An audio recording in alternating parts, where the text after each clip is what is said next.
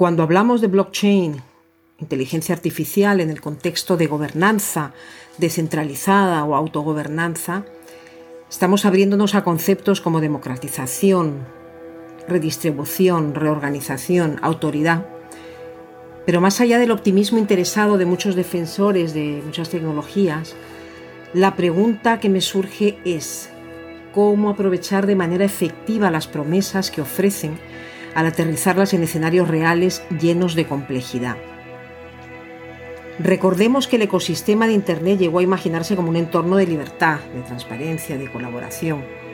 Y cada vez más somos testigos, por ejemplo, de cómo ciertas tendencias monopolísticas tiñen de opacidad el entorno digital.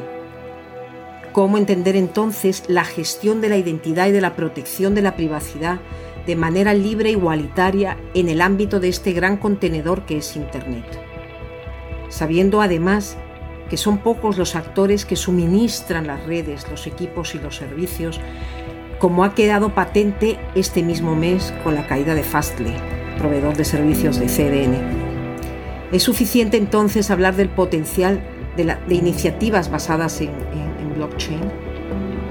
Sin duda, la gobernanza de las nuevas sociedades biotecnológicas demanda la creación de estructuras de gobierno que den cabida a la actuación bottom-up como mecanismos de co-creación responsable.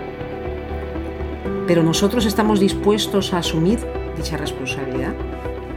Nos interesa adentrarnos en las implicaciones de la implementación de los avances tecnológicos o seguiremos conformándonos con que sean cajas negras.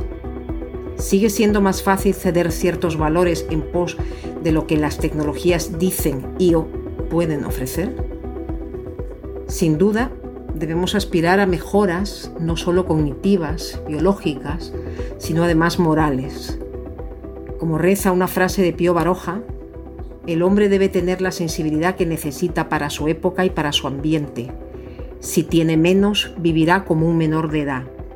Si tiene la necesaria, vivirá como un hombre adulto. Si tiene más, será un enfermo.